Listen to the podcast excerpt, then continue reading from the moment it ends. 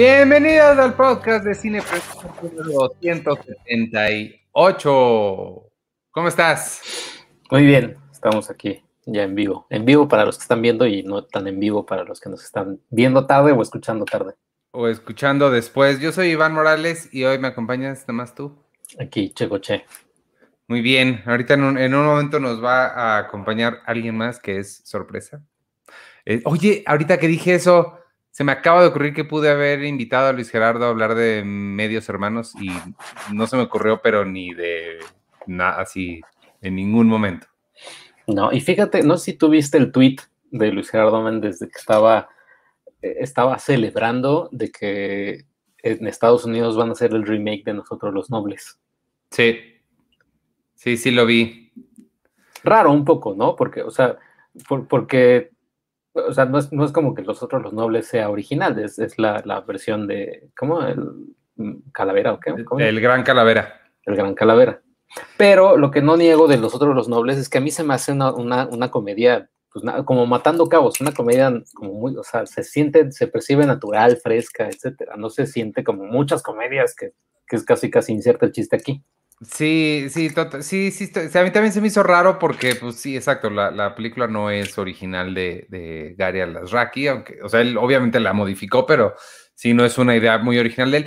Y, y no sé si sea, o sea, pues se me hace, o sea, está padre que nunca se haya hecho, pero la idea de un papá que quiere engañar a sus hijos haciéndoles creer que son pobres, no, no se me hace particular, o sea, no, digo, igual y no existe en ningún otro lado, pero se me hace raro que no lo hayan hecho, pero pero mira, con lo que sí estoy de acuerdo es que está padre que estén exportando historias mexicanas y que las remaken en otro lado.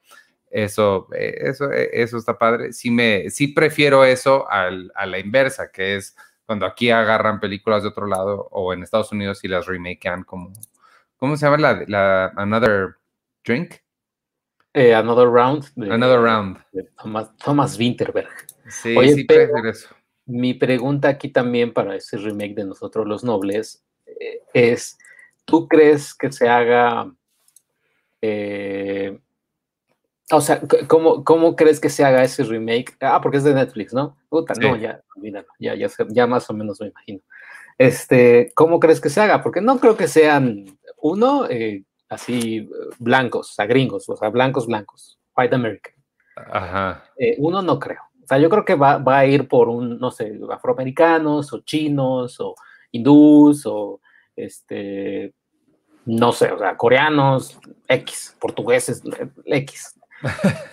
Pero sí, ajá, tú, tú, tú, ¿cómo piensas que sea ese remake? Porque gringo, gringo no creo que sea.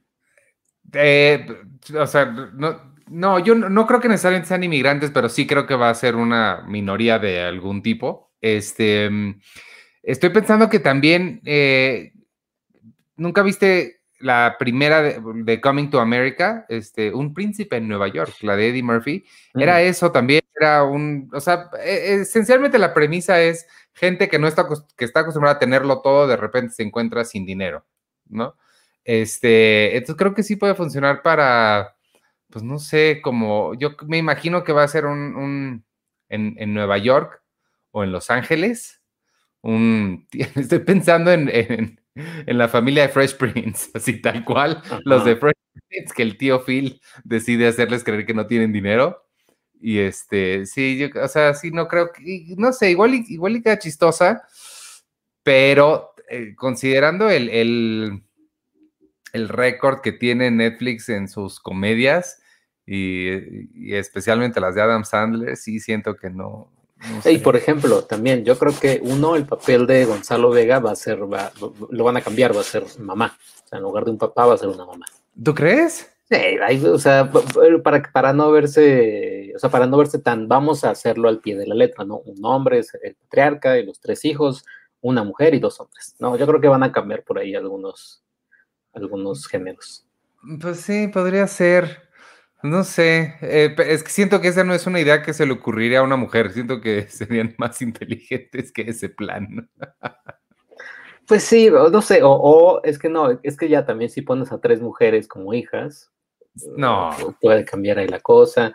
No sé, o sea, la verdad es que sí, sobre todo creo que ya sabiendo el casting del remake, eh, a mí se me daría, me daría curiosidad, pero también, o sea, de nosotros los nobles hay remake, creo que en, Brasil. En, eh, no sé si Brasil, creo que era en Chile también. Ajá, ajá, se llama, mira, aquí el es más, déjate lo pongo aquí. Se llama Malcriados, es de Chile. Ya, Chile. Encontré, ya encontré aquí la, la imagen. No lo he visto, eh, son de, estas, de ese tipo de películas donde me da curiosidad verlos porque me quiero hacer daño. No sé si hay alguien que nos esté viendo en Chile que, o, alguien de los que, nos está viendo ahorita ya la vio y nos pueda nos pueda decir qué tal está. Yo creo que sí es porque te gusta hacer daño, porque no, a mí no, no se me antoja nada. A mí, o sea, en general nosotros los nobles, a mí la verdad es que no, no, no me encantó así que digas cuánto me gustó. Creo que hay, bien poquitas. La, la, comedia, tú sabes que yo soy muy sangrón para la comedia. Mexicanas hay bien poquitas que me han así gustado. Películas mexicanas hay muchas que me gustan, pero comedias específicamente hay bien, bien poquitas porque siento que no, como que siempre, el, el humor siempre me parece como muy fácil, como el primer chiste que vino a la mesa, ese pusieron, ¿sabes? No, no lo trabajaron. Entonces, sí, a mí no, no, no, no, soy muy fan de nosotros los nobles, entonces depende de quién sea el, el guion de la americana y también, como dices, de quién esté en el elenco, creo que sí podría funcionar. O sea, mira, en una de esas hasta les queda mejor que la, que la mexicana, porque pues tienen más, no sé, depende quién sea, depende quién sea. Sí, sí, no sé. Eh, sí, como dices, depende quién sea. pero Matando Cabos, ¿no te gustó? No particularmente tampoco, pero no la recuerdo mucho. O sea, lo único que recuerdo es que no me encantó, pero no me acuerdo de nada de la película. ¿Y pero cuál así dirías si alguien te dijera, si alguien te parara un día en el centro comercial y te dijera, oye, Iván, de vida o muerte, esto es de vida o muerte, este, tu comedia mexicana favorita? Y tu mamá también. Ok. Y tu mamá, eh, las, las dos de, los dos cuarones, este, y tu mamá también, y ah. Rudy Cursi Ándale, Rudy Cursi. Y este, mm, el segundo aire también me gusta mucho. Y hay otra. ah, bueno, este, no sé si, por ejemplo, eh, los caifanes, con, eh, creo que sí cabe dentro de comedia. Caifanes me gusta mucho. Este, pero sí, no, no, todas las nuevas que han hecho, todas estas comedias románticas de las que he visto, digo, yo no odié Cindy la Regia tanto como la mayoría de la gente la odió, este, pero, pero no, no, no me encantó. La otra que vimos, ¿cuál era la que vimos también? Ay, ¿te acuerdas que, ay, con, que fue, que vinieron al podcast, este, Mini West y... Ah, sí, este, me asusta, pero me gusta, o me gusta, pero me asusta. Esa también, no, no, no me encantó. Se me hizo, creo que se me hizo un poquito mejor que otras, tenía algo más original, eh, pero no, ah, en esa me acuerdo que me gustó el juego, que te hacían creer que el chavo era narco, pero luego no, pero no. Ah, mira, ese es para mí. Iván, ¿cómo identificas la comedia que te gusta? A mí me gusta mucho Big Mouth, por ejemplo, aunque no soy fan de lo grotesco. ¿Cómo identificas la comedia que te gusta? No sé. Esa es una muy buena pregunta. No, no, no sé qué es lo que me gusta de comedia, pero mira, me gusta que no sean chistes fáciles y lo que tiene Big Mouth es que son, se ve que hay mucho, que le pensaron un montón, que cada uno de los chistes te está diciendo dos o tres cosas más, no es nada más el, pastelazo, que por eso a mí tampoco me gustan mucho las de Hangover, por ejemplo, porque también, de nuevo, se me hacen chistes como muy fáciles, como el primero que se les ocurrió, ese dejaron. Entonces me, gusta que le piensen, que le piensen más y me gusta mucho el humor basado en, diálogos. Eso sí, sí, siempre me ha gustado más que situaciones, los, los diálogos. Hola. Hola. Bienvenida. Muchas gracias. Este, para que sepas, este es el podcast de Cine Premier. ¿Cómo estás, Juana? Aquí hablamos de, cine, de películas y de cosas. Este, por si ya no te acordabas, digo. Ya vine. Eh. ya, muy bien. Estoy muy contenta de estar de regreso. Hola. Felicidades. Hola. Hola.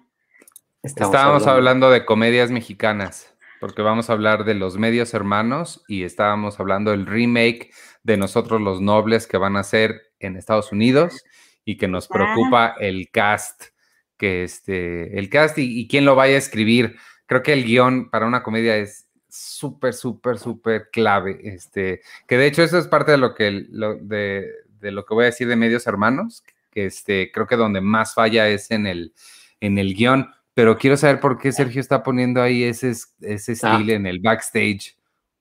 Eh, dime cuando tú que justamente esta la vi hace poquito en Netflix, está, es de videocine y ya llegó a Netflix. Dime cuando tú con Jimena Romo. Con Jimena Romo y Jesús oh. Zavala. Y cuando lo vi, cuando el trailer, el trailer me, me, espantó porque dije, es una comedia romántica súper maquillada y súper linda y súper la condesa Roma todo es increíble, el centro es un lugar mágico donde hay que enamorarse, etc. Y oh. efectivamente no falló nada mi percepción sobre la película. Yo pensé, ¿sí la viste? claro. Yo, pensé que ibas a decir algo como de, y me cayó la boca, o no fue así. No, no, no, o sea, totalmente es una, es, es una eh, eh, la típica como carta de amor al uno al romance en la Ciudad de México entre dos jóvenes. Una cosa así, y, recuerdo que puse en mi, review en Letterboxd que puse que es necesaria, es muy necesaria la representación también de las parejas que son, que se aman el uno al otro, pero para el público en general, para los amigos, para la familia, son de turbo hueva. Porque, o sea, si son así de, invitaste a la, no sé, invitaste a a Juliancito y a Carmen, sí, y, toda la familia, todos los amigos son de puta. Así de, ah, está bien, porque son dos personas que, entre ellos dos, qué padre, pero su tema de conversación, toda su química, con, cómo se relacionan con la gente, es así, o sea, no, es, es, de flojera brutal. La, la, película. pero hay un, es, es una canción de, de Luis Miguel, de Luis Miguel, de de Juan Gabriel. Juan Gabriel, ¿no? Ajá. ¿Tiene algo que ver? Pues eh, nada más creo que al final, o sea, creo que la ponen al final y ya. Ah. ¿Pero de qué trata? o de ah, Ya lo dijiste y me lo perdí. No, no, no, es, es, también es súper cliché. O sea, es este chavito Jesús Zavala que está interpretando nuevamente a, Hugo Sánchez de, Club de Cuervos. Eh, él vive en Estados Unidos, tiene un abuelo, el abuelo muere, pero el abuelo le deja una, una bucket list, ¿no? De, de cosas que hacer cuando visites la Ciudad de México. Ya, o sea, y son así, pues horrible para, para cualquier este, turista. visita las trajineras, emborráchate. Eh, ya, ya sabes, el último, enamórate. Una cosa así que es dota. Este, y ya, y total, llega con esta Jimena Roma porque, porque ella es como pariente de uno de sus amigos del abuelo. Y pues ya, y se enamoran. Lo, más, lo único chistoso de esta película es... Entre comillas. entre comillas, es que sale Manolo Caro como Manolo Caro, porque Jimena Romo es una actriz que va a suplir a Ludwika Paleta. Ella se interpreta a sí misma, Ludwika Paleta. La va a interpretar en una obra de Manolo Caro. Ah. Y sale Manolo Caro y, hasta dice él un chiste así como, ay, hubiera, hubiera invitado mejor a Mariana Chenillo o algo así. Y ya, o sea, es lo más padre. O sea, básicamente esta película es lo mejor la mejor película de Manolo Caro sin que sea Manolo Caro. wow. Esa, me gusta esa, me gusta esa descripción. Y, ya, o sea, la película es linda, o sea, y alguien puso aquí, es videocine, ¿qué esperabas, chico? Pues sí, no esperaba nada, la verdad. Ay. ¿Cuándo fue, ¿Cuál fue la última película de videocine que nos sorprendió? Nueva Orden. pero nos sorprendió medio para mal, ¿no? Porque no, la... de, la de los tigres. ¿Cómo se llama? Ah, la de Isa López. Ah, vuelven. de Vuelven, claro. Esa, esa película sí, sí estaba muy padre. Saludos a Isa López, que además estuvo aquí. Exacto. Sí, Vuelven sí está padre. Sí. Oye, ¿estás, eh, ¿están seguros que es videocine? Porque dice Rodrigo Martínez que es de Cinépolis. medios hermanos no, es de videocine. Ah. No, no, no. Dime, cuándo tú. Creo que sí es de, de Cinepolis Distribución. Eh, pero imagínate. Ah, ya ves, ya estamos diciendo cosas que no. Pero está tan arraigado, o sea, el éxito que ha tenido videocine, eso sí, en, el público en general. Creo ya otras distribuidoras, Cinepolis Distribución, Warner, eh, ¿cuáles otras? ¿No? Corazón Films, Diamond Films, aquellos que se, que se aventuran a hacer una comedia mexicana, bueno, una comedia, una película mexicana, que básicamente va a ser comedia va, va, viene con la estructura de videocine. los colores, el póster. Oh, todo. Sí, es una fórmula ganadora. Digo, aquí en la taquilla y, y, no es no sorpresa para nadie, que es, que es, que es muy chistoso, ¿no? Eso de cuando hemos puesto a lo mejor cosas o notas de, de esas películas, hay muchas personas como muy inconformes, como de no, es una basura, el significado es horrible, no sé qué, pero entonces, ¿quién, la está, quién las está viendo, no? Te voy a decir una cosa. Porque eh, todo el mundo las ve. Te voy a decir una cosa, yo que estoy pegado todo el tiempo al, al, al, Analytics, viendo cómo van las cosas, este, esas notas, cuando, cuando ponemos el trailer o eso de, de, de ese tipo de películas, los comentarios son de gente que sí, no, no, no les gusta nada y son bien groseros. Y por cierto, amigos, desde ahorita les digo, no me estoy censurando, ni, ni y todos los demás del equipo tienen la misma instrucción no nos estamos aguantando ni tantito en bloquear a gente, porque ya estoy muy harto, mm, o sea, de verdad, muy harto de las, ¿qué? No, no, sigue, sigue, te iba a de las, de las majaderías y tonterías que dice alguna gente, entonces yo quiero, y por eso me gusta tanto el Patreon, porque ahí sí es una comunidad bien bonita de gente que, aunque no les gusten las cosas, están dispuestos a hablar de ellas de una forma civilizada y decente, cosa que no siempre hay en Facebook. Entonces, este, estamos bloqueando a lo loco a la, menor provocación.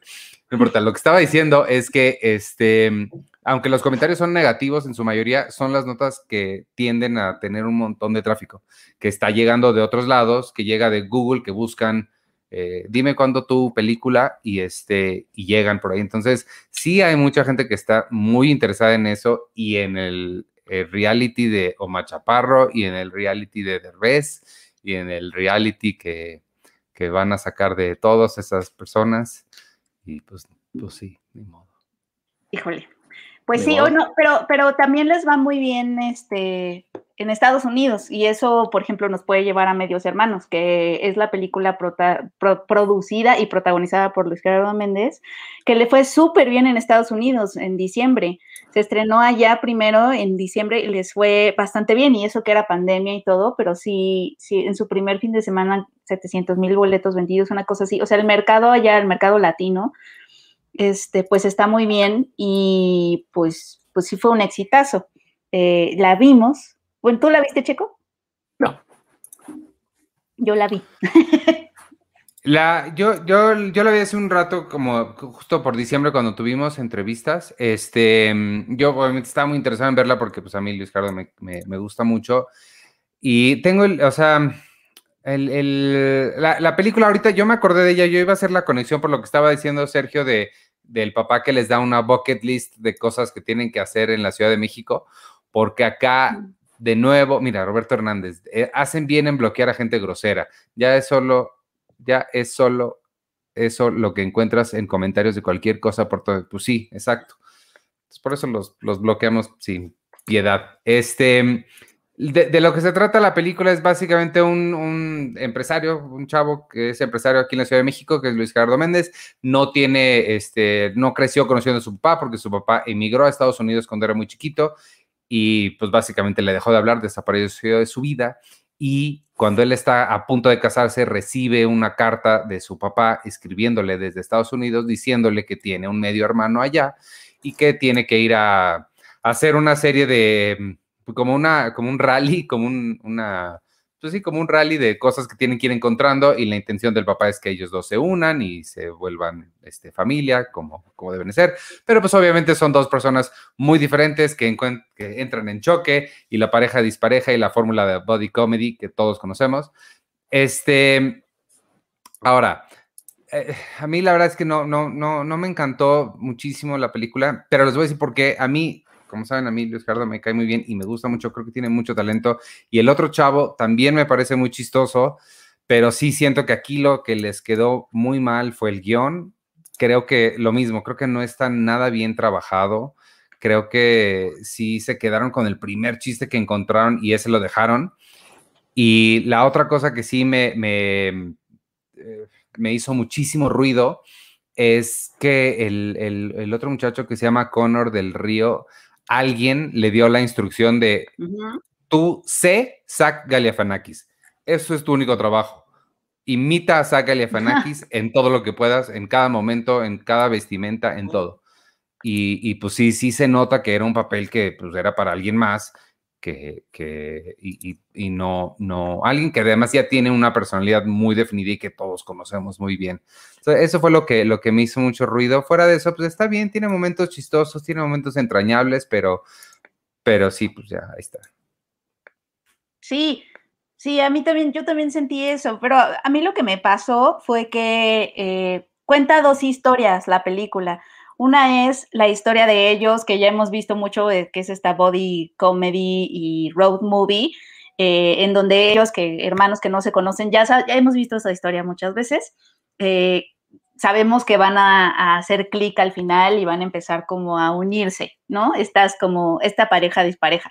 Y por otro lado, mientras están haciendo como ese viaje en Estados Unidos, van, su papá les dejó, ah, tú lo dijiste, ¿no? Les dejó como un rompecabezas para que fueran armando su vida y la historia del papá que van como develando en cada lugar que visitan es súper melodramática porque es una historia de migración que tiene momentos, este, pues sí, bonitos de, gente que lo acogió allá y que lo ayudó, pero también momentos muy, muy duros, ¿no?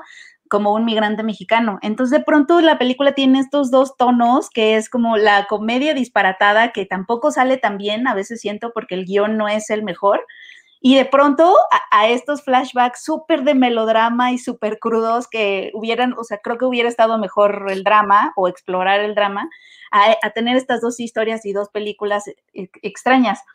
Creo que Brenda, que escribió la crítica en Cine Premier, un poco concordó conmigo.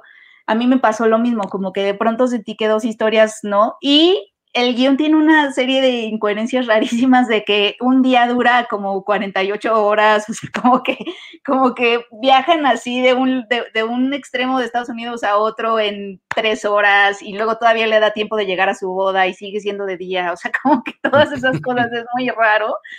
Y ellos dos siento que me, me pasa que creo que sí hay mucho talento ahí, pero como que el guion y los estereotipos de sus personajes no los dejan como salir. A mí también me gusta mucho Luis Gerardo. Sé que hay muchas personas que piensan que todo el tiempo hace el mismo papel de Javi Noble. O sea, puede, puede haber un argumento a favor de eso, puedo ver eso, pero a mí no me molesta. Creo que, es un, creo que él es muy carismático y es muy talentoso. Y creo que este era un papel que sí podía llevar a buen puerto. Y creo que sí lo logra en ciertos momentos, pero su personaje está tan mal escrito porque se supone que es como un tipo Sheldon, ¿no? Que es muy lógico, muy racional, etcétera, pero eso no quiere decir que sea un sociópata, ¿no? Y de pronto tiene estos momentos como, ¿de quién haría eso? O sea, no, no hay forma de que te simpatice siquiera, ¿no? Haciendo esto. Le falla mucho esto. Y luego el personaje de Conor del Río, que también es estereotipo tras estereotipo tras estereotipo, diciendo que no los deja respirar. Entonces, como que la comedia no se da tan bien, pero siento que sí también tiene que ver con el guion que lo escribió este chavo, que también es mexicano, Eduardo Cisneros. Que es el mismo de no se aceptan devoluciones y eso puede explicar ahí también las... ambas, ambas sufren, creo, de lo mismo, de que no están necesariamente así como que lo mejor trabajadas. El, el, el guion se fueron, creo que a rodaje con dos o tres versiones antes del, del guion final que debieron haber hecho. Este, yo no la tengo tan, tan fresca como tú y yo no me acuerdo de, porque también sí, leí la crítica de Brenda, ella mencionaba lo mismo de que se sentía melodramática, como que eran dos, dos películas mezcladas en una. No, no, recuerdo haber pensado eso, pero sí, este, sí, seguramente. A mí me sacó mucho de onda eso, como que las dos historias no empatan bien, la del papá y la, y luego quieres ver más a, la del papá, porque obviamente son como cosas mucho más realistas, etcétera. Y luego eh, a mí me sacó mucho de onda la fotografía luego, luego te, es como estos colores, como si estuvieras viendo un comercial que realmente te está gritando, estás viendo una comedia, ¿no? A pesar de que es de un chavo que se va a Estados Unidos y hay como temas de migración y todo, tiene esta fotografía de colores de comercial para que te des cuenta que estás viendo una comedia. No sé, es, a mí me sacó de onda también eso, la parte visual también me sacó de onda. Pero, pero creo que, pues bueno, o sea, creo que lo que pensé mientras la veía es que perdón, ahí mi WhatsApp se escucha, perdón. Eh, lo que pensé mientras la veía es que mm, mi psicóloga tiene un concepto que, que es aceptación radical, que tiene que ver con que aceptes la vida así como sea, que es como decir, es como decir, ok, está bien, te, creo esto, vida, ¿sabes? está bien, ya. Y así tienes que ver esta película, o sea, como que tienes que decir, ok, está bien, te compro que está pasando esto, aunque es absurdísimo y no tiene ni pies de cabeza, ok, es la única forma de ver esta película, es la única, o sea, como realmente, realmente una aceptación radical de lo que estás viendo. Si no, no vas a poder. Sí, sí, creo que, creo que en general con, con este tipo de películas hay que hacer eso. Nos pregunta Gerardo que si Derbez estuvo, estuvo involucrado aquí. No, hasta donde yo sé, no. Es este, o sea, es el, mismo guionista que trabajó con él en la otra, pero hasta donde yo sé, no, no tiene nada que ver aquí Derbez. No, no, no. De hecho, fue una película que le, le vendieron la idea a Focus Features. Eh, Eduardo Cisneros y Jason Schumann, creo que la idearon y la, la propusieron, y bueno, ya. Este, pues así se hizo hasta donde sé. Pues ahí está. Pero bueno, le fue muy bien en Estados Unidos, entonces, pues bueno. Sí, no, y seguramente aquí también le va, le va a ir muy bien. Este, eso no, no, no, no, no quita nada. Que eso lo, lo uno también con alguien nos, pone ahí arriba que, está muy bien que bloquean a la gente grosera, pero pues hay películas que son malas y son malas y también. Ahí está, mira, oiga, no es por nada, pero ni la censura, ni los insultos, ni los bloqueos cambian el hecho de que las películas sean malas. Este, y no hablo de dime cuándo tú, esa sí me gustó, pero sí hay varias que ni cómo ayudarlas, dice Eric Aspeitia. Y sí, no, claro, por supuesto, hay películas que son malas y ya. Bueno, hay películas que no te gustan. No sé si hay películas que son objetivamente malas, hay películas que no te gustan y, y, están todo perfecto. Lo que no está bien y lo que no voy a permitir y no debe nadie permitir en su vida en general es ser grosero con, con otra gente. A final de cuentas, es el trabajo de alguien y ese alguien, pues le echó ganas y, nadie empieza queriendo hacer una mala película. Entonces, nadie merece que sea insultado ni denigrado por lo que al final del día es un trabajo. O sea, entonces, pues piensen en eso. O sea, no, no.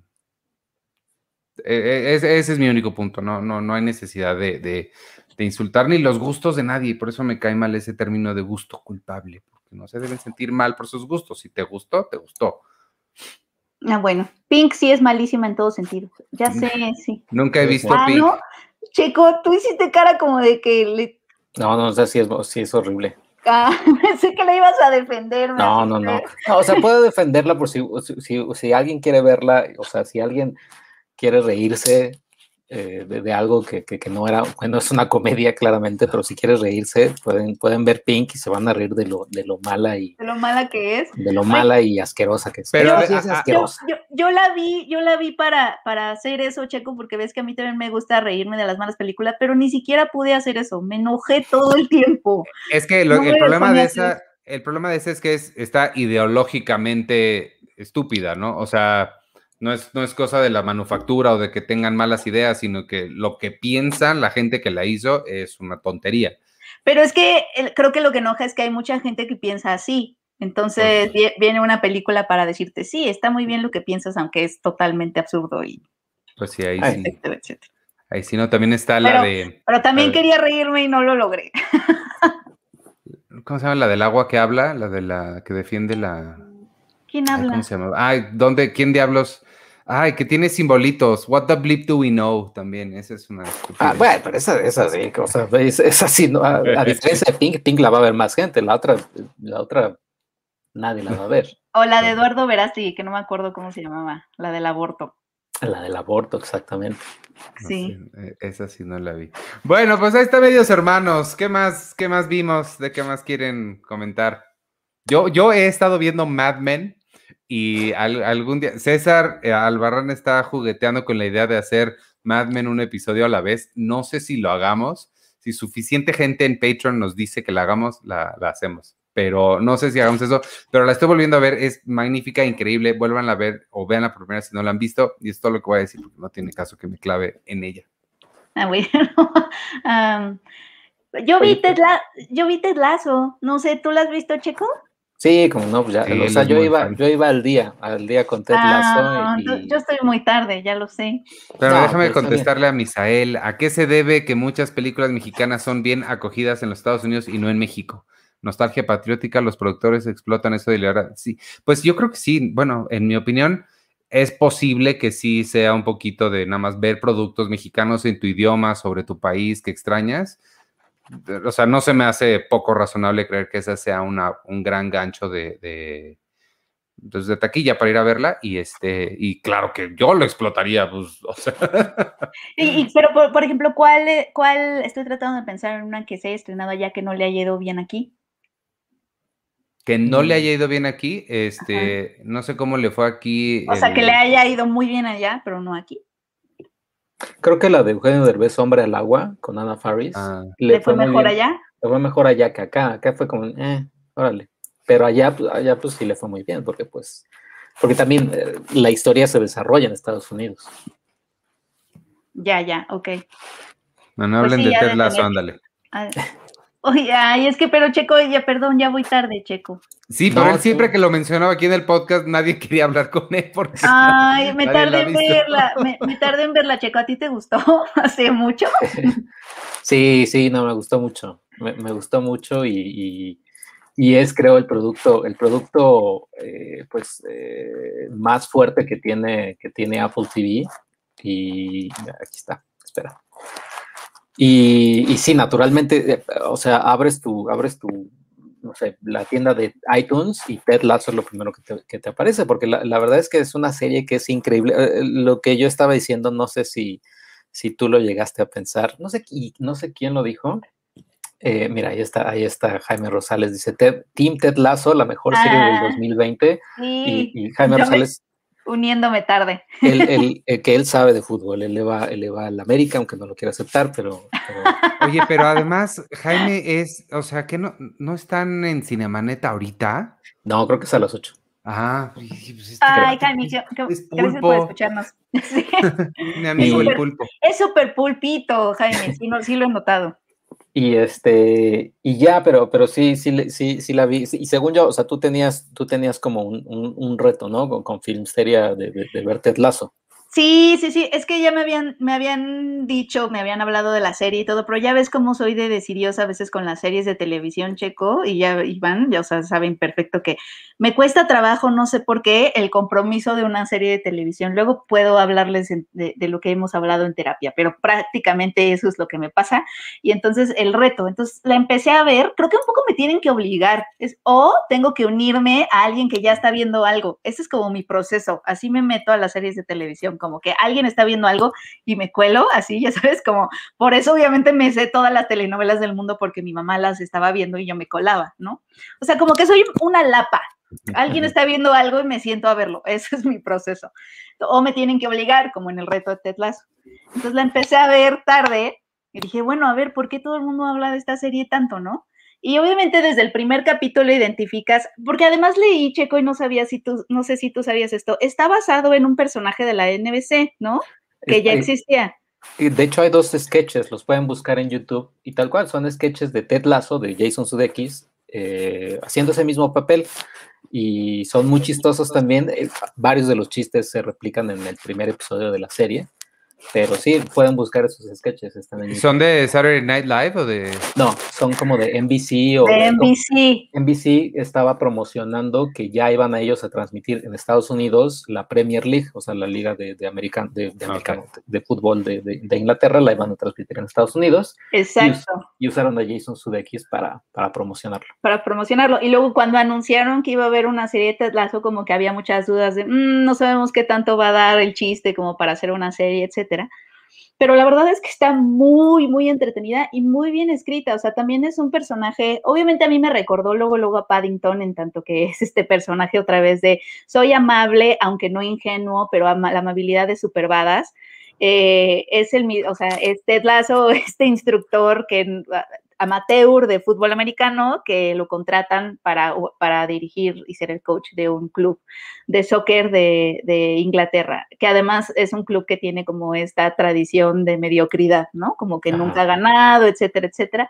Pero la dueña, la razón por la cual lo contratan es que la dueña lo que quiere es hundir a su, a su, a su ex esposo que se acaban de divorciar y ella se quedó con el club que él ama y entonces ella contrata a alguien que ella piensa que es ineptísimo para que, el club prácticamente se vaya al diablo. Pero llega Ted Lasso con su optimismo y su amabilidad y todo eso, como un niño y con esta ignorancia de, pues no sé qué es el soccer, ¿no? No sé, Es más, me enoja que empaten, ¿a poco se podía empatar? O sea, él ni sabe que se puede empatar en el fútbol, etcétera. Y dice, pues no sé, pero yo traigo mucho ánimo y me encanta ser coach y todo. Y mi personaje favorito, de hecho, Checo, es su amigo coach, que es como silencioso, pero es muy chistoso. O sea, como que casi no dice nada y de pronto grita. Me, me cae muy bien. Y son personajes muy entrañables y creo que él, me gusta mucho cómo lo escriben a él, porque eh, sí, a lo mejor sí puede ser muy fácil, es, es muy difícil, siento, escribir amabilidad sin que sea aburrido, ¿no? Hmm. O, que, o sin que sea ñoño, o, o, sin que sea, no sé, ingenuo, por ejemplo. Pues ese problema de Superman. También la ingenuidad, ajá, exacto, también la ingenuidad es como, o sea, porque ya, ya ingenuo, ya eres medio Homero Simpson, ya eres tipo diamantino, que son otro tipo de personajes que son tontos y que su bondad viene de, esa ignorancia y completa ingenuidad. Pero este, pero a mí lo que me gusta de Ted Lasso es que justo tiene esta combinación de soy amable, soy optimista, soy como un niño que no, no le, no me detienen mis ignorancias porque pues el mundo es vasto y sé que es vasto y, veo al mundo como un niño chiquito que ve el mar, ¿no? es vastísimo, yo soy chiquito, pero no importa, let's do this. Y eso me gusta, esa actitud me gusta un buen. Pero en, varios capítulos te dan a entender perfecto, o sea, te dejan bien claro que él no es ingenuo, él sabe perfecto cuando las personas tienen malas intenciones o son unos completos este, imbéciles, como el ex esposo de, su jefa, que luego, luego se da cuenta de qué, qué, clase de persona es. Y eso me gustó mucho. Y también lo que me está gustando mucho y que se deja ver más en los últimos capítulos de la temporada es que sí es una serie que sí sobre otro tipo de masculinidades, porque es él metiéndose a este lugar, estos, este, ¿cómo se llaman? Eh, pues el vestidor de, futbolistas, ¿no? O sea, mucha testosterona, eh, macho man, eh, esta masculinidad, ¿no? Y se mete ahí y con, con esta personalidad que pues no es justamente la masculinidad como tradicional. Él es como esta persona más sensible, pues el beta, el macho, el, hombre beta, ¿no? En lugar del alfa. Eh, llegando a, este lugar en donde pues son futbolistas, son atletas, están en la cima de la cima y obviamente eh, pues hay muchísima masculinidad ahí y puede haber masculinidad tóxica, etcétera, etcétera, pero como que eh, la serie te muestra otro tipo de relaciones entre hombres y eso también me gusta porque hay un, ah, forman como un club que se llama los Diamond Dogs, en donde, en donde está él con su coach y el otro chavito, el, que se sorprende un montón de que, de que le diga su nombre porque se ve que nunca nadie lo peló, que es el asistente del club. Y eh, forman ese club para hablar de sus sentimientos, ¿no? Y para darse consejos. Entonces, cada vez que alguien tiene un problema de amor o cosas así, se llaman como mm. para hablar. Eso se me hizo súper tierno. La verdad sí está bien padre, a mí me gusta mucho. Oye, ¿y qué, y qué me dices del, del, del, chavo este? Ahorita se me olvidó su nombre. ¿Es Pablo? Este, el, el, que viene de México. Ay, sí, el que es Dani Rojas, ¿no? Dani, Dani Rojas, híjole, ese cuando apareció el, el, primer episodio donde aparece este Dani Rojas, porque Dani Rojas es un, es un futbolista en la serie que viene de, de México, pero viene tal cual, y él te habla de, clubes de Chivas y de Tigres, o sea, te habla de, de clubes reales de fútbol. De Tigres, que, ajá. Y, y él es, también es como un Ted Lazo, pero también en la cancha, porque es súper optimista, así de, sí, soy Dani Rojas, uh, Dani Rojas, Dani, Rojas. Todo corriendo, Dani Rojas, el fútbol es vida. Ajá, fútbol, fútbol is life, y, ya, y, corre y toda la cosa, este, sí, no, es, es, también ese personaje es increíble. ¿El actor es mexicano? El actor es mexicano, ojalá, eh, creo que hay, creo que, creo que nos seguimos en Twitter. Ah, eh, ojalá, igual yo voy a buscar la manera de, que conseguir que, platique con nosotros. Ay, si lo hubieras traído. Sí, es muy abierto, sobre todo ya cuando llegue la segunda temporada, que ya va a llegar creo que en un mes. Eh, pero, pero sí, él, y de, de hecho, él presentó un cortometraje en Morelia, no sé si en Morelia o en no sé qué festival, que él lo, lo, filmó, lo rodó como director. ¿Cómo se llama? Mm, ¿En serio? A ver, lo voy a buscar en este momento. Eso está buenísimo. y, y, él, también, Está bien padre. Sí, todos los personajes de, Ted Lasso son, son, son una, maravilla. O sea, sí, la, serie es muy bonita. O sea, y sobre todo no tienes, en el caso como bien te pasó Penny, no tienes por qué saber nada de fútbol y disfrutarla. O sea, porque y, incluso yo que también, o sea, no, tiene cosas de fútbol, o sea, para los clavados no, no, no hay nada, ¿eh? O sea, no, van a ver mm. muchas cosas así de, hoy aparece, estas técnicas y jugadas y demás, nah, no hay el, nada. E, el equipo donde juegan supongo que es ficticio. Sí. ¿Y los demás? O sea, o mencionan a otros. ¿Manchester City es ficticio? No, no, o sea, los, los, este, los equipos, e, excepto creo que sí el de Ted Lasso, no sé si alguien aquí andaba, este. No, según yo el de Ted Lasso es súper ficticio. Es ficticio, pero los demás se enfrentan al Manchester City, eh, están en la Premier League, etcétera. ¿Hay diferencia entre Manchester City y Manchester United? Sí, es como, ah. como Tigres y Monterrey, los dos están en Monterrey, pero uno es de Tigres y otro es Monterrey. Ya, ya, ya. Y dice Cristo, Cristo Fernández, se llama el actor, dice, anda en Londres filmando. Nos dice ah. Jaime Rosales. Anda en Londres filmando. Oye, pues él, él también muy talentoso. Creo que ¿Quién es tu personaje favorito, chico?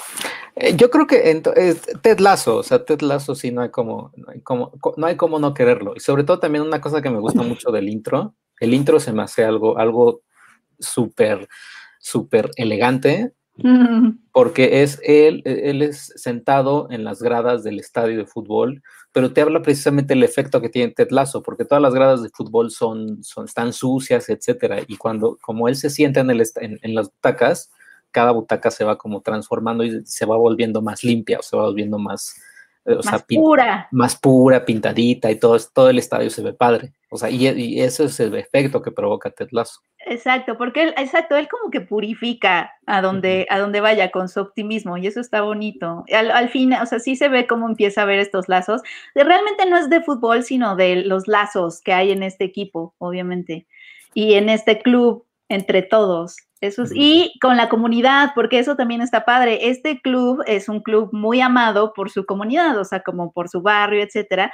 Y también me gusta que la serie muestra esos lazos, o sea, a él lo conoce, le, hablan en la calle, o sea, sabes, como la gente realmente está muy preocupada por lo que, él, cómo le va a su equipo, ¿no? Pues es el fandom, son los fans, este, los hinchas, los fanáticos. Entonces, ahí me gusta que también parte de la serie es estos lazos que tiene la comunidad con el club y obviamente también se la pasan interactuando con Ted Lazo, la, la, gente del bar o del pub, más bien, de la calle. Este, este, eso está muy lindo.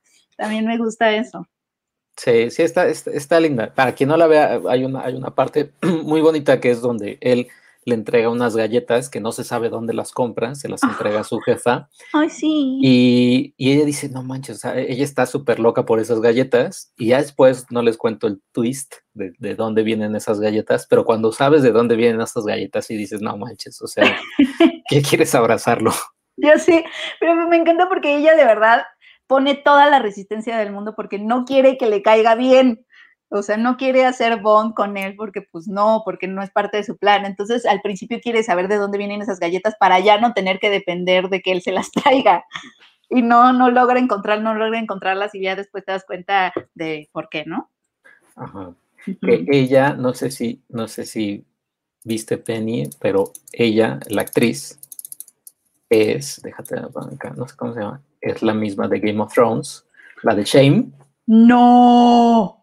¿Cómo crees? Nunca la hubiera reconocido. Pues es que no, no, pues muy diferente. ¿Es la de Shame? Ajá, mira, aquí, está la. Oh, no manches. No, este, no la reconocí para nada. Tim Rebecca. Shame. Sí, Tim Rebecca. Oye, y el esposo es horrible. Bueno, ya esa es mi única, mi última aportación. Qué horror. Todo lo que ah. está mal en la masculinidad, así es justo el, esposo, el ex esposo de Rebeca. Sí. Pero pues ahí está para que la vean. Nos preguntan que si hemos visto Servant. Yo me quedé a la mitad de la primera temporada, pero sí la quiero retomar.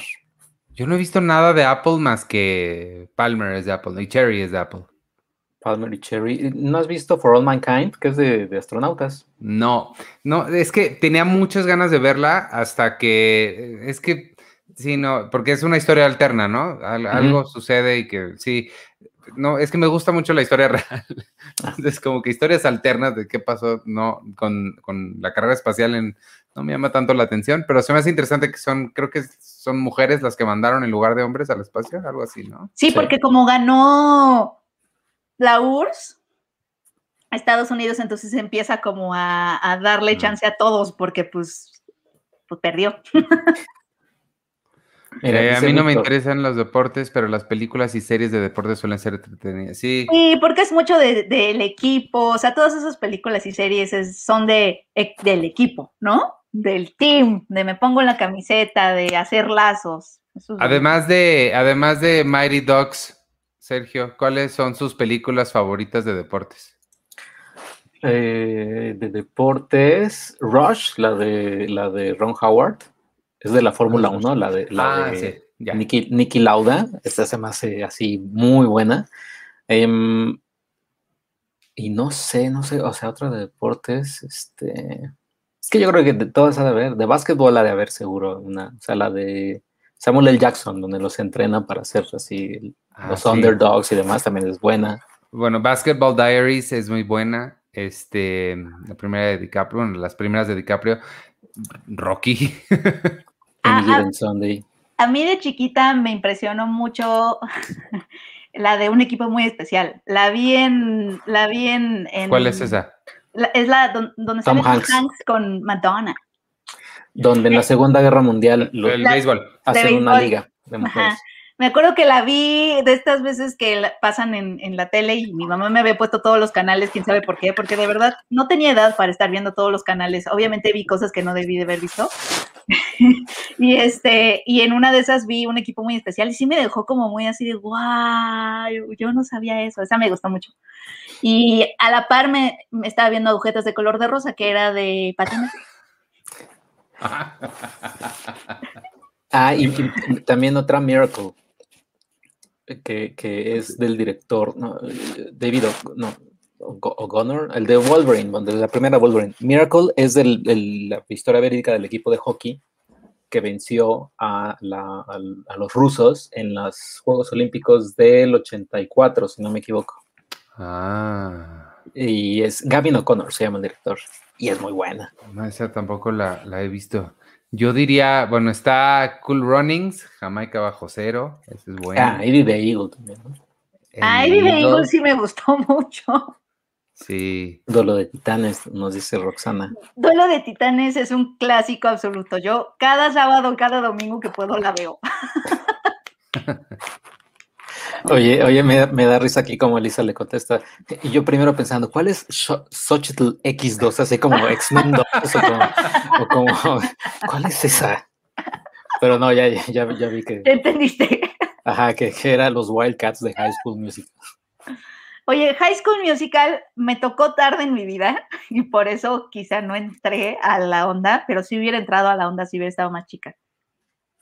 Claro que cuenta como película de deportes, Rodrigo. ¿Por qué no contaría? Pues es un deporte. Las que yo no sé, eh, eh, estoy jugando, sé que sí es deporte, pero no, no, no, no, no sé bien cómo el, lo que dijo Sergio, la Fórmula 1 califica como deporte. Pero, no me lo expliquen, no, necesito que... me lo expliquen. También. Es de mucha técnica, ¿no? Sí, es como técnica. O sea, sí, también la jardinería, no, es, no la hace deporte. La técnica no la hace deporte. Cuando ven, los juegos, cuando ven los Juegos Olímpicos, ¿cuál les gusta más ver? Eh, juegos Olímpicos de verano, a mí me gusta ver de eh, clavados. Mm, casi los de verano, clavados y carreras. Ah, no, y bici. Y, carreras de bici. O sea, los que se van persiguiendo en, en, el, ah. este, en este ciclorama, con eso. Ahí me gusta mucho, porque además las bicis que sacan son así una una maravilla de, tecnología. ¿Sí? No, pues me imagino, debe estar carísimo. Yo no veo las Olimpiadas, ¿eh? no, no recuerdo. No, Iván, ¿no te acuerdas de algún deporte que veas? No, no particularmente. Yo, a mí me gusta mucho ver natación ah, y la gimnasia olímpica y rítmica. Y en los de invierno, en los de invierno me gusta ver las carreras de los que patinan así. Y el patinaje artístico. Sí, las de invierno son bien bonitas. Sí, son bonitas, pero ha de ser mucho frío, me da frío nada más de verlos. Oye, ya dijeron de las Olimpiadas de este, eh, que eran el año pasado, pero que, que las pasaron para este, ¿sí las van a hacer o no? Sí, sí, sin invitados. O sea, nada más con, con, los puros atletas y la gente que vive en Tokio. Ah, ok. Está bien, yo estoy lista. Yo esas, yo las Olimpiadas sí las veo así con mis palomitas y todo, sí. mi banderita. Lo malo del horario es que van a ser, pues, todas van a ser en la madrugada. Sí, eso es lo malo. Eso es ah, lo único. Claro. Pero no, yo sí me despierto para ver la natación. Para... O, o, te desvelas, porque pues, seguro van a ser a las, a las 12 de la noche. O me desvelo sin problema. Mira, dice Víctor Rush y Ford contra Ferrari son muy buenas. Uy, Draft, Moneyball, Moneyball, sí, también. Draft Day y Moneyball. Moneyball es el mejor. Draft Day es como la, la, la, la prima hermana de, de, de, Moneyball, que no está tan padre. Este, pero sí, las dos son muy buenas. Sí. sí. Moneyball acabo de ver hace poquito que vi todas las de Aaron Sorkin de nuevo y este, sí, sí es bien padre Moneyball. Y también eh, Molly's Game, aunque a nadie le gustó, también me gustó. O esta, o Happy Gilmore. Ay, Happy Gilmore, hay que volver Happy a ver Gilmore. Happy Gilmore. Happy Gilmore. ¿Saben cuál vi hace poco? ¿Cómo se llama la de que es de, es de un juego de fútbol americano, pero los presos contra los guardias?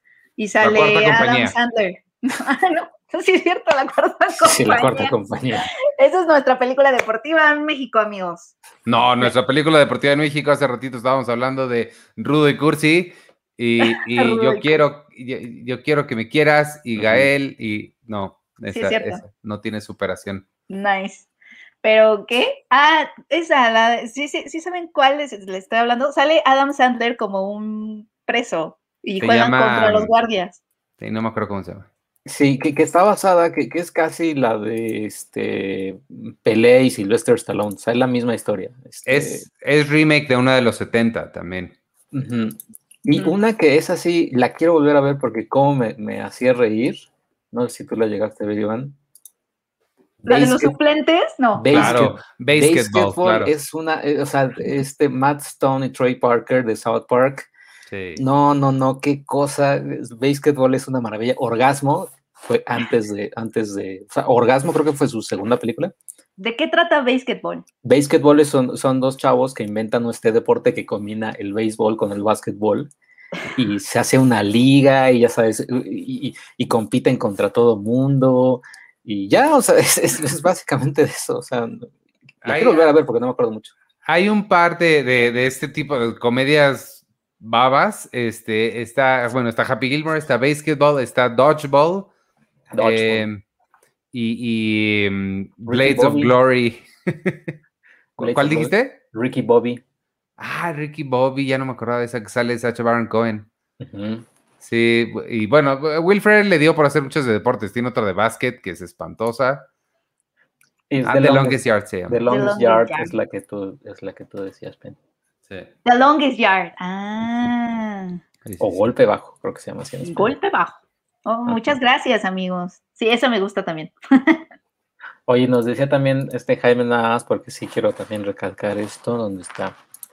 Este, que y Iván tienen que ver The Morning Show. Sí, Ah, ya. Steve Carell. apenas voy con mis deudas de Apple TV.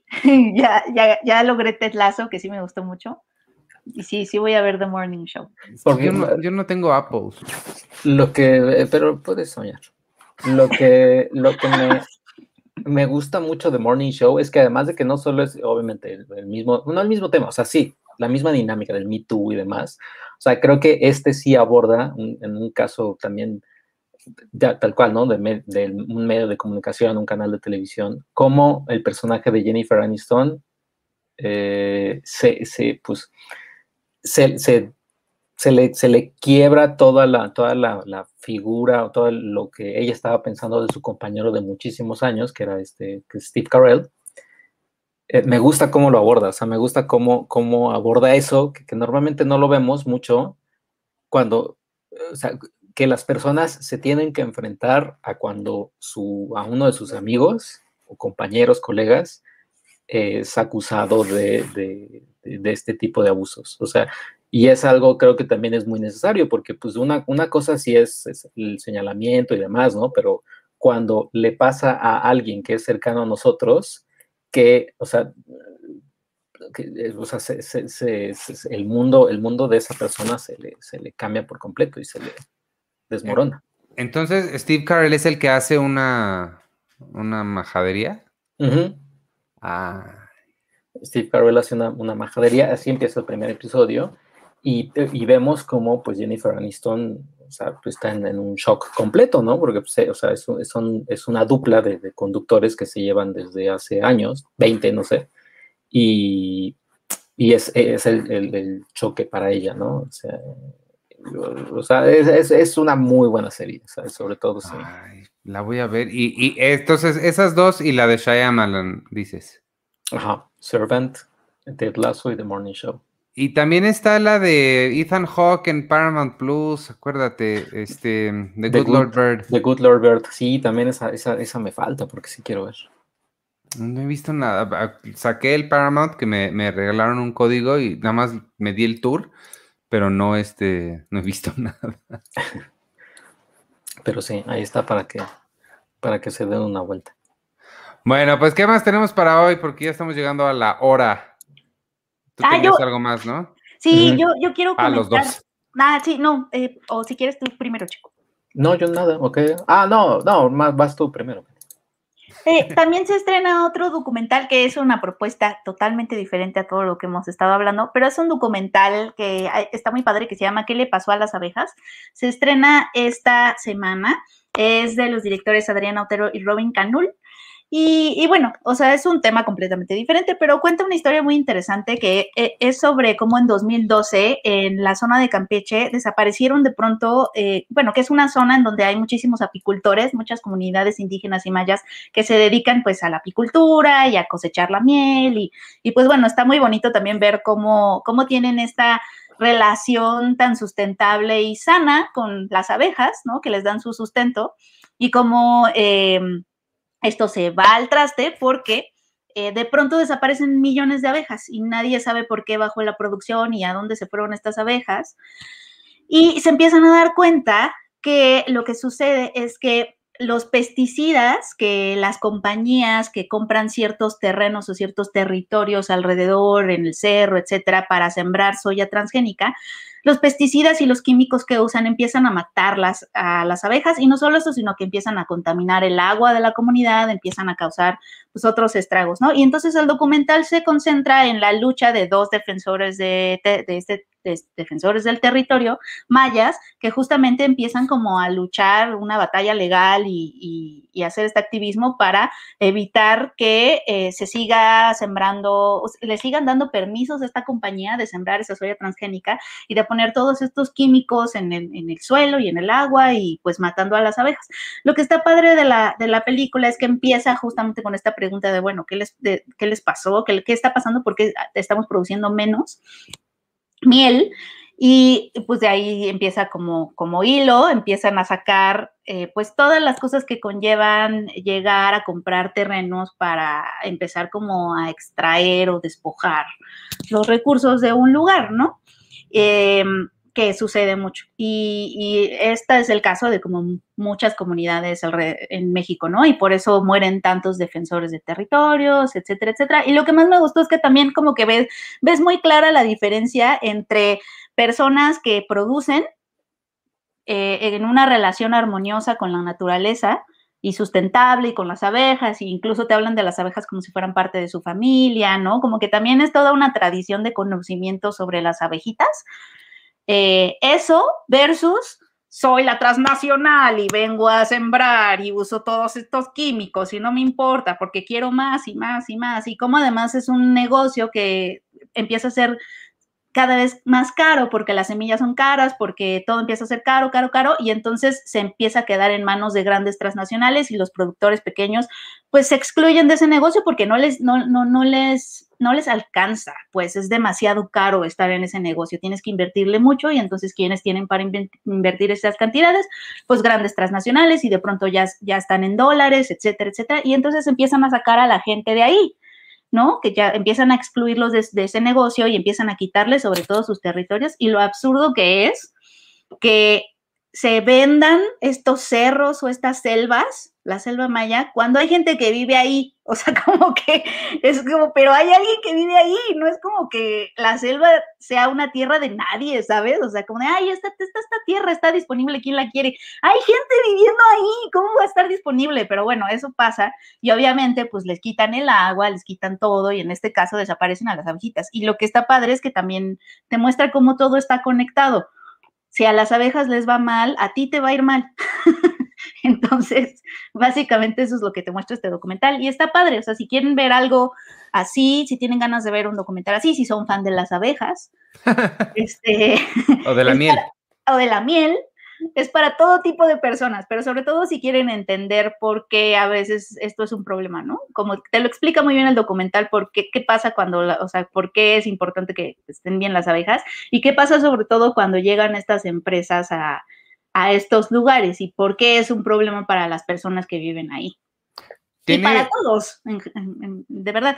Eh, me parece que se va a estrenar en cines selectos y ahorita, ahorita mismo se los voy a buscar porque tiene un Twitter para que puedan ver en qué cines va a estar el documental. Estuvo en Ambulante y la verdad es que la verdad es que a mí me gustó bastante por estas cosas que les mencionaba, que te demuestra como e, es como muy claro en estas relaciones, ¿no? Y en estas cosas tan tóxicas de, estas transnacionales que llegan y, y tú puedes decir, oye, pero también están plantando, están haciendo agricultura. Pues sí, pero no, porque no están, no están, están dañando la zona en la que están, que además no era de ella, de ellos, hay, había gente viviendo ahí, ¿no? Por ejemplo, dice, perdón, sí. El, el, la causa de la desaparición que explican ahí es la soya que están plantando o los pesticidas que usan para la soya. Son los pesticidas y la desforestación.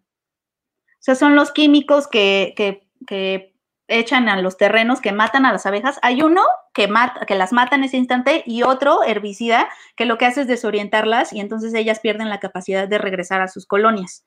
Y además también la desforestación, que meten esta maquinaria que arrasa por completo con los bosques y con todos los animales que viven ahí, incluyendo las abejas que vivan en esos árboles.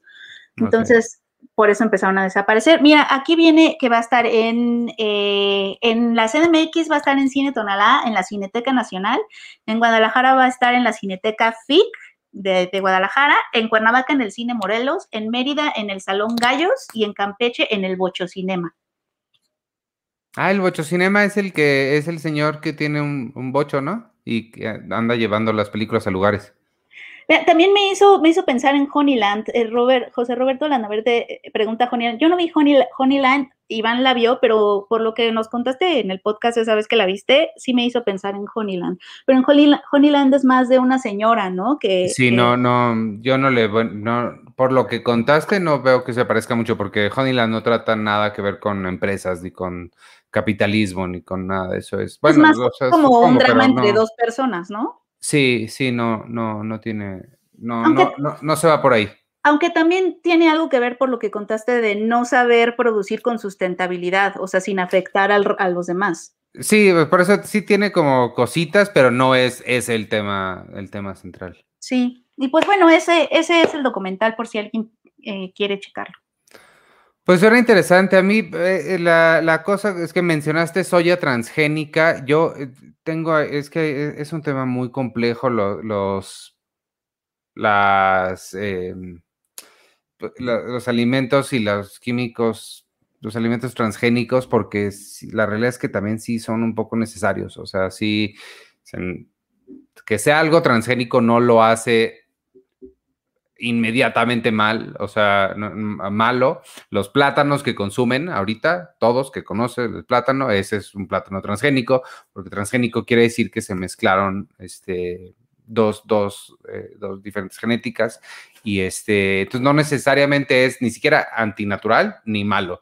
Y a veces se requiere que las cosas sean transgénicas para que puedan sobrevivir o producir lo suficiente para cumplir con todas las necesidades de, la sociedad moderna. El, debate creo que va más allá, si lo quieren hacer, es de, capitalismo y de qué, de qué tanto necesitamos este, pues, pues, vivir así con tanta centralización y, pues son, son cosas mucho más complejas que creo que va mucho más allá de eso, pero definitivamente sí las empresas deberían tratar de ser un poco más responsables con sus entornos y de eso más bien del que el que sí habla de eso es el documental de Corporation, el de Corporation 2, The New Corporation. Sí, y sí, y las abejitas, pobrecitas. Está bien. Bueno, este, no, es que Sergio, tú ibas a, bueno, algo, algo más de, este o, ya pasamos a lo que sigue. Bueno, Sergio, tú ibas a decir algo de Invincible, ¿no? No, tienes tu micrófono apagado. No te oímos. Ya, perdón.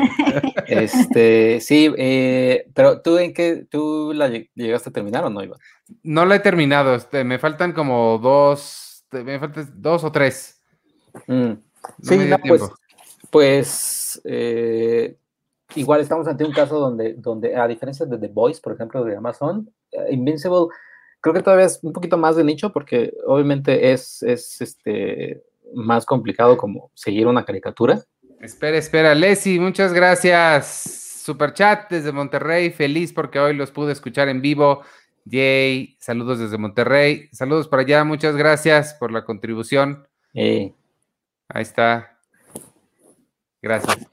Y, ya, y entonces, este, sí, e, es como ya más de nicho, porque obviamente alguien que le entre así a superhéroes y después caricatura, pues es todavía más, más cerrado, pero eh, sí, es, sí me sorprendió mucho el final. El final es muy bueno, o sea, la verdad es que sí, la serie tiene, tiene mucho potencial y, y pues ya, o sea, vaya, sí, sí, como me gustaría como hablar más, pero pues entre, pues aquí está medio complicado porque, porque hay censura, amigos, no, porque la verdad es que no, no, este, pues no, no, no, creo que también echar, aventarme un monólogo pues, está medio, medio, medio canijo. Eh, te prometo que la termino para la semana que entre y la platicamos.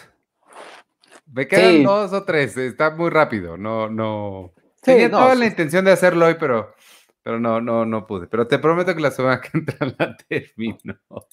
Y, y, viene también la otra serie que, o sea, también nuevamente cuando son cosas de superhéroes, yo soy más, o sea, por increíble que parezca, yo soy más como de, ay, o sea, no sé si verlo y esto me pasó con Invincible, pero pues, obviamente ya al final me cayó la boca. Eh, y viene también la nueva de Mark Miller, de, mañana se estrena. Sí, El legado de Júpiter. El legado de Júpiter, eh, que, es también como otra vez superhéroes, pero es Mark Miller, o sea, sí es, Kikas y es este Kingsman, las buenas.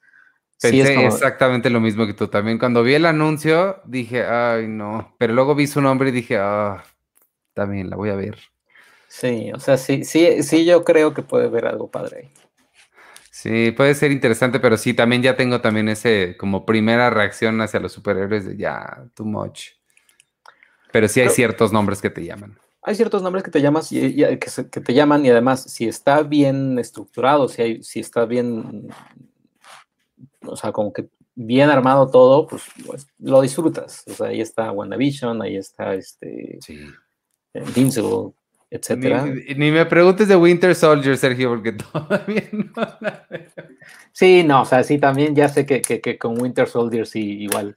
Eh, nos quedamos, algunos nos quedamos solos en, en, en, la proyección de, de, ver Winter Soldier, que también está muy buena, o sea, y pues van a ser Capitán América 4. Te prometo que Loki sí la veo, eso sí, eso sí, Me, me, me, emociona. Ah, sí, yo, tampoco vi Falcon. ¿Sigue Loki o ya sigue Black Widow? Sigue Loki sigue Loki. Sigue Loki y a dos episodios de que termine Loki se estrena Black Widow. Ok, ok, ok. Y después viene eh, Shang-Chi y la leyenda de los Diez Anillos. Y luego Eternals. Eternals. Ah, Eternals está después de Shang-Chi. Eternals está después de Shang-Chi. Yo, voy a ver Invincible nada más para oír la voz de Steven Yeun. Es Steven Yeun, ¿no? Sí. Me dijeron eso. Sí. Sí, sí, vela, está padre, o sea, igual hasta, hasta, como para mientras haces otra cosa, pero ya después conforme avancen los episodios, ya los últimos, obviamente nada más vas a ver la serie porque pues, está bien padre. Sí, no, yo intenté hacer eso eh, y, no, sí me, sí, sí le tenía que poner atención. Me la puse a ver en el, mientras hacía el ejercicio, pero luego ya es que entró Mad Men a mi vida de nuevo. Pero te prometo que los dos que me quedan los veo para la semana que entra. Está bien. Este, pues si no hay nada más, y creo que ya no hay nada más, vámonos amigos, porque a las nueve y media tengo este Seinfeld. Y muchas gracias por habernos visto, quien nos haya visto en vivo o quien nos esté escuchando después. Nada más comentarles rapidísimo para los patrons. Ya se fueron esta semana, me parece que el martes o el, sí, el lunes o martes nos llegaron ya todos los, los códigos para Cinépolis. Recuerden que todos los miembros de Patreon de las casas PAU reciben dos boletos para Cinépolis en sala tradicional, dos boletos para Cinépolis en sala VIP, utilizables eh, todo el mes. Entonces, este es nada más uno de todos los beneficios que pueden obtener siendo parte del Patreon. Eh, también viene un taller de, crítica que acabamos de, de, regalar. Y bueno, además de esas cosas, ya saben que pueden ver el sitio sin publicidad, este, todas las revistas, acceso a todas las revistas digitales que hemos hecho y que hagamos y muchas cosas adelantadas y exclusivas para ustedes. Así que únanse al Patreon, patreon.com, diagonal, cine premier. Pronto vendrá también ya el podcast exclusivo para, para Patreons de, mayo, que hay que ponernos de acuerdo a ver qué hacemos. Y nada, pues ahí está. Gracias a Leslie otra vez por tu... Un super chat. Este, por tu super chat. Y gracias a todos los que nos vieron y nos acompañaron. Que baile Gudetama, ¿ya no baila? Ya bailó, pero estabas ahí, pero estabas ahí eh, arreglando asuntos eh, gubernamentales, yo creo. perdón, era, estaba arreglando algo de una entrevista que tiene Robert mañana. Este, nos vemos la semana que entra. Yo soy Iván Morales. nada más también en el Patreon está también una entrevista, una charla que sostuve con Guillermo Martínez, Head of Story de eh, Los Mitchell contra las máquinas. Ay, también vi esa. En, en, el, en YouTube, en normal, está mi entrevista con el director, Michael, Michael Michael Brando, algo así. Bueno, ahí está mi entrevista con el director, y, pero en el Patreon está en exclusiva Guillermo. Eh, platiqué con él y mientras platicaba con él me hacía un dibujo de, del perrito de Muchi. Ay, la voy montando, a ver. Montando un robot. Está ahí en, en, en, la plataforma de Patreon exclusiva para Patreons. Está en la plataforma exclusiva para Patreon y, y, la verdad es que es muy, muy, muy buena onda. Él es de Puerto Rico, de Puerto Rico se fue a Estados Unidos a probar suerte y pues ya platicamos un ratito. Ay, la voy a ver. Sí, me, vi la película la semana pasada y este me la vendió, me la vendió Carlos del Río porque me dijo que era de los de, o, tú me dijiste, alguien me dijo que era de los de Spider-Verse y eso me convenció. Ay, sí se este nota, sí está bien cool. Em, pues nada, pues vámonos entonces, únanse al Patreon, vean ahí las entrevistas y yo soy Iván Morales y me pueden seguir en arroba Iván Morales y en todas las redes sociales de Cine Premier arroba cinepremiere. Gracias, amigos. Adiós. Despídense ustedes. Soy arroba, arroba checoche y pues eh, muchas gracias a todos los que nos vieron aquí eh, y comentaron a, Miguel Ángel Flores, a José Roberto, a Jaime Rosales, a Víctor, Rodrigo Martínez, etcétera, etcétera. Este, pues ya saben, si van al cine, pues ya cuídense, usen su cubrebocas, cómprense sus palomitas para llevar y se las, se las echan en su casa. Y y pues ya nos vemos aquí el próximo, el, el, martes, espero, creo, porque, pero creo que tengo una función el martes, así que no sé si chance llegue. Pero este, pero si no, también aquí el jueves y, y pues nada, este. Puedes hacer clasificación pendiente desde tu carro. Desde mi, desde mi carro, así es. Este, sí, está padre. Ponte una GoPro. ¿Sabes qué? Yo, ahorita que, que, estoy un poquito este súper fanático de Twitch, eh, he encontrado varios canales y uno de ellos es, y justo lo estaba viendo hoy en la mañana, es increíble, es un chavo que está en Manhattan, él es repartidor de, pedidos de Uber Eats y va en su bici, tiene su GoPro y ves cómo está manejando bici por las calles de, Nueva York. Él comienza en la zona cero, en, en el World Trade Center, pero está increíble porque mientras escuchas la música que él te pone, vas en bici en, Nueva York, en las calles de Nueva York, y ya después llega McDonald's, llega por el pedido, se lo entrega a la persona, y así, así está. wow, ¿cómo se llama ese canal? Eh, M es, como Mike, como M-I-I-K-E si no, luego lo pongo, pero para que lo, lo chequen. Cada, el diario lo sube, o sea, el diario son como siete horas de streaming de viajando en bici en Nueva York. ¡Órale! Está, muy padre. Y ya vas, Penny.